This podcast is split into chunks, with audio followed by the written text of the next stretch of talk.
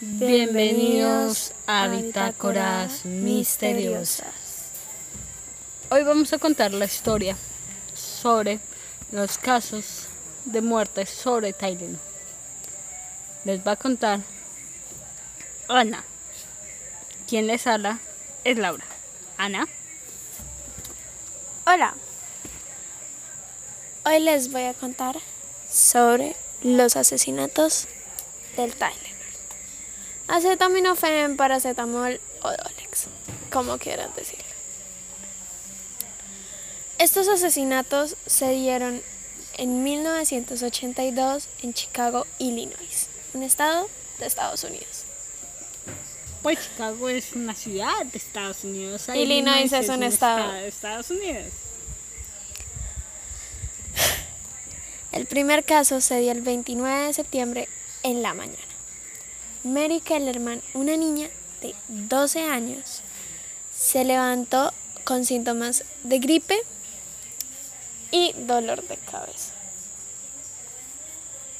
Ella, siendo una niña de 12 años, le dice a sus papás, no me siento bien, ¿me puedo quedar en casa? Y ellos siendo unos padres amorosos y poco estrictos en el colegio, Le dijeron que sí. le dijeron que sí.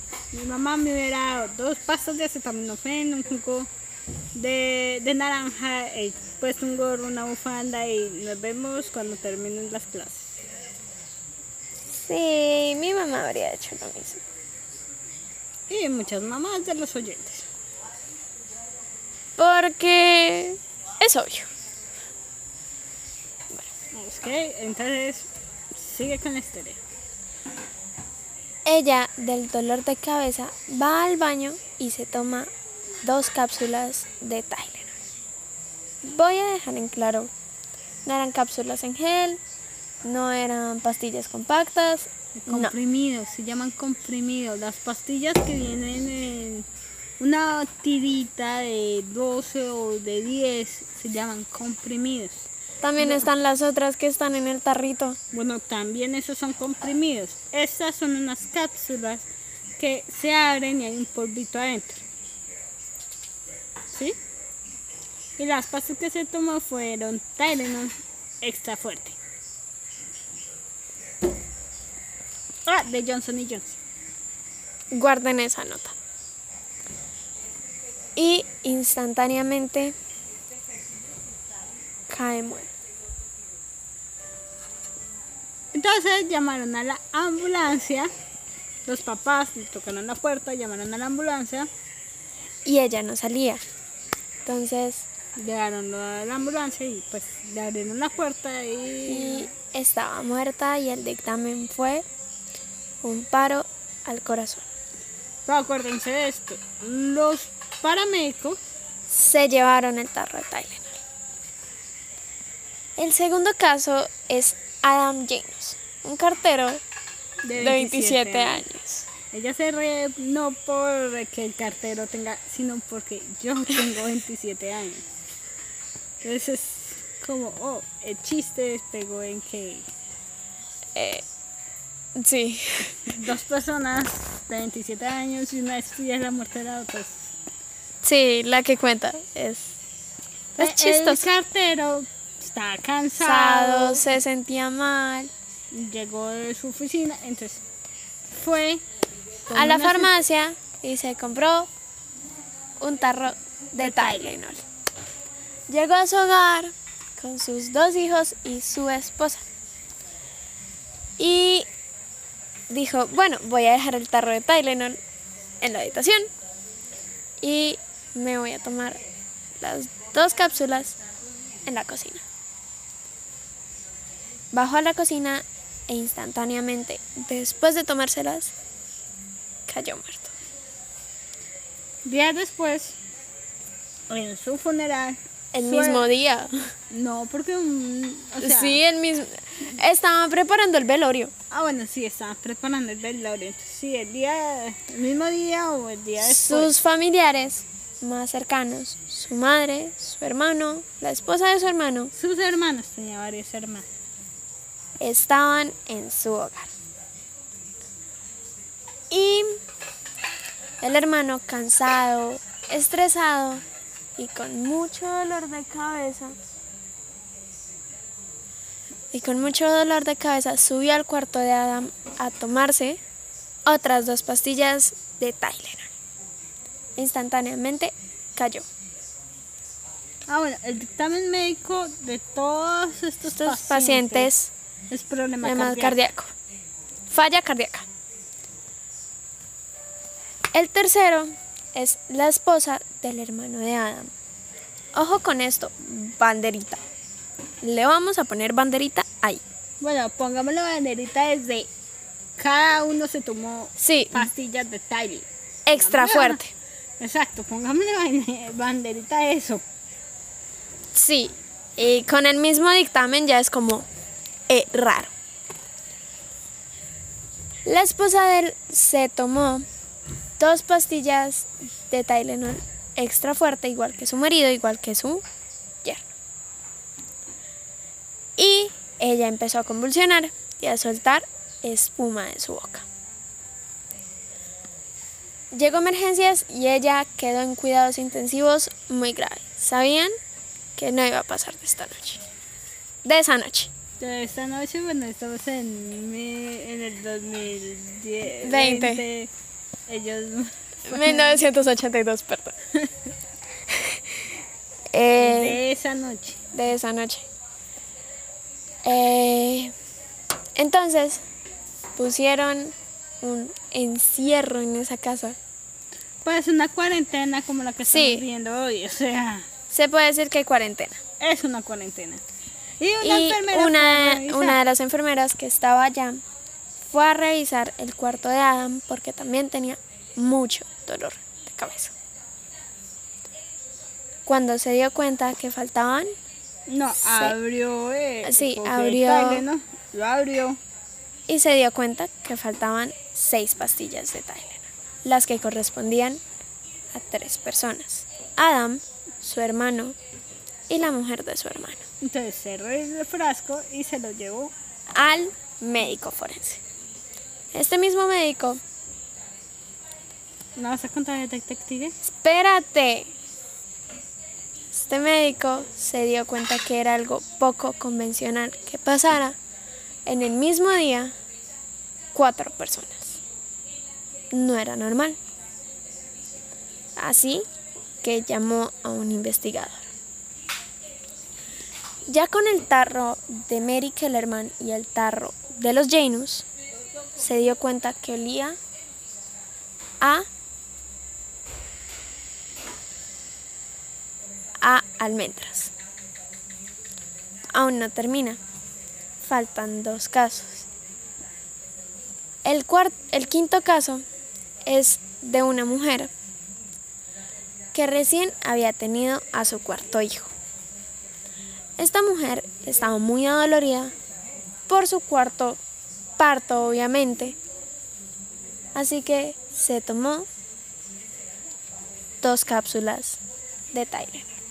Claro que hay que decir que ella tenía un frasco normal de Tylenol. Pero dentro del frasco normal habían varias cápsulas de Tylenol, Tylenol extra fuerte. Entonces,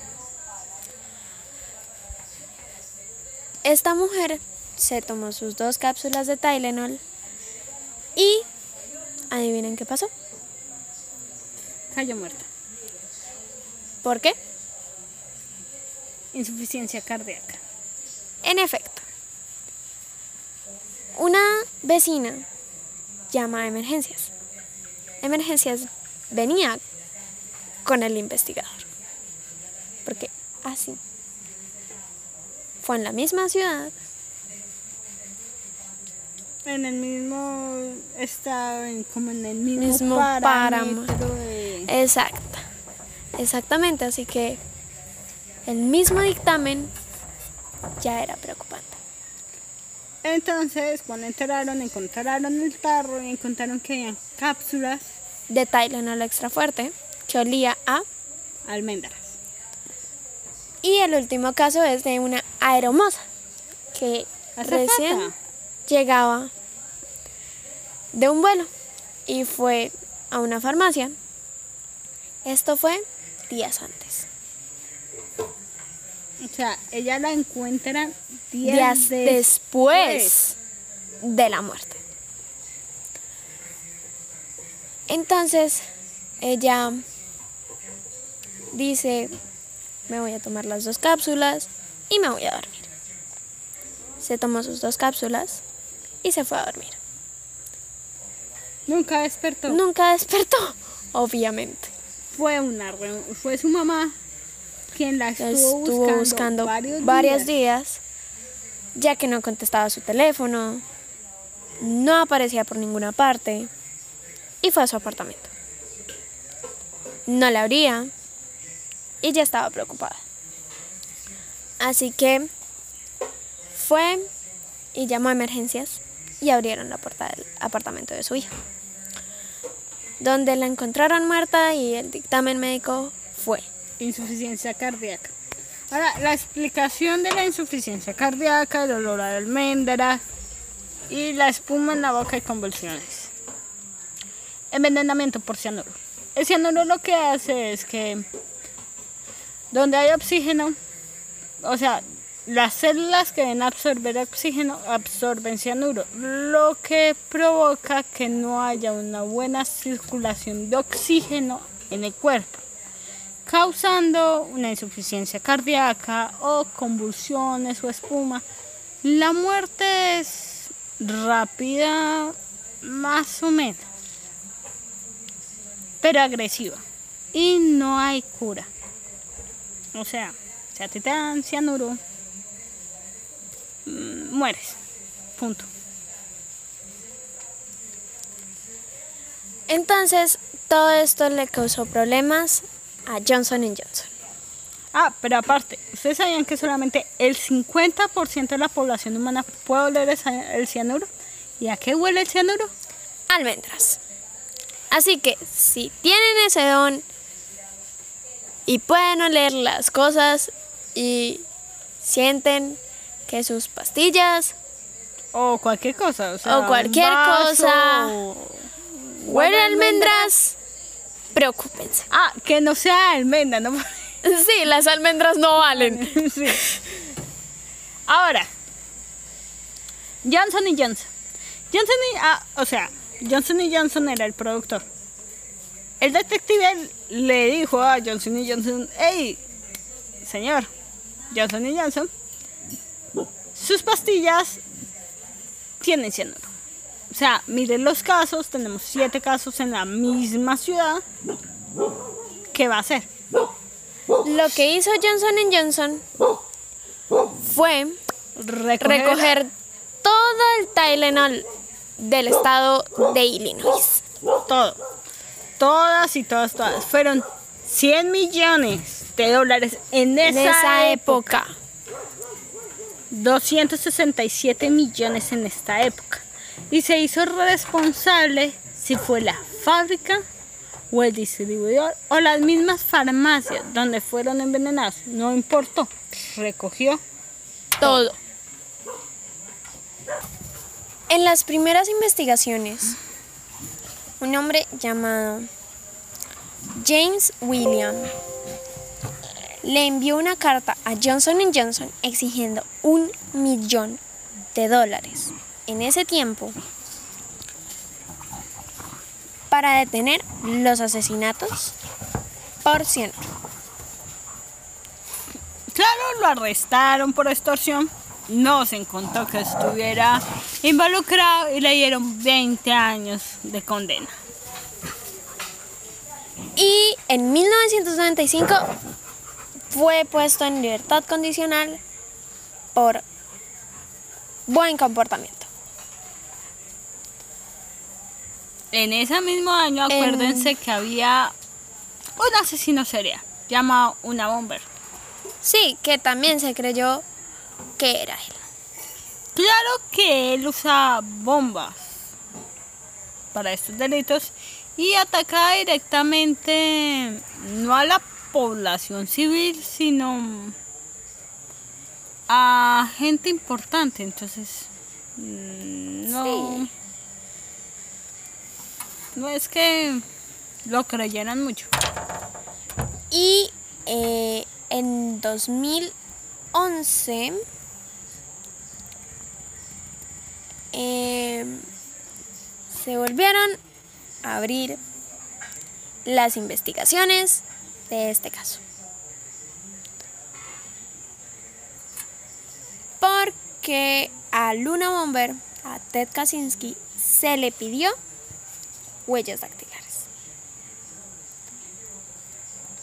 Para ver si tenía relación con los casos del Tylenol. Cito, Kaczynski negó haber poseído jamás cianuro de potasio, que es con lo que se asesina en Con lo que casos. se asesinó. Es que el cianuro de sódico es más corrosivo.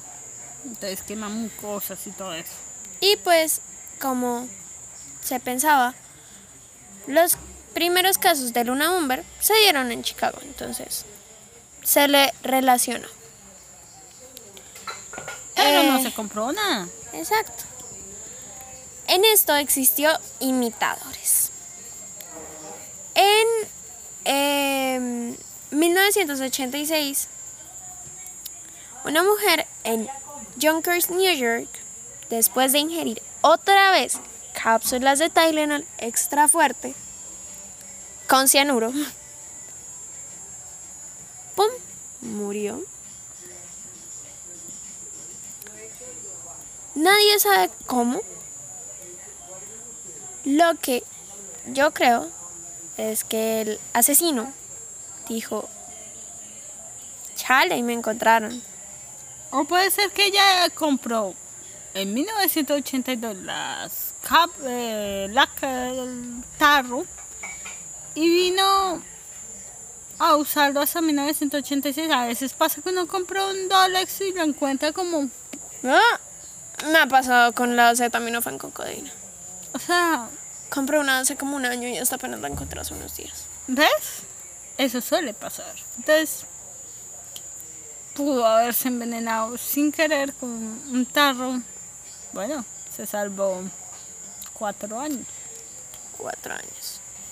Y en 1986, otra vez, en una universidad de Texas, un estudiante, Kenneth Farris, fue encontrado muerto en su apartamento después de sucumbir a la, intoxicación con cianuro. Manipulado por anacin, cápsulas se determinaron a ser la fuente de cianuro y se encuentran en su cuerpo.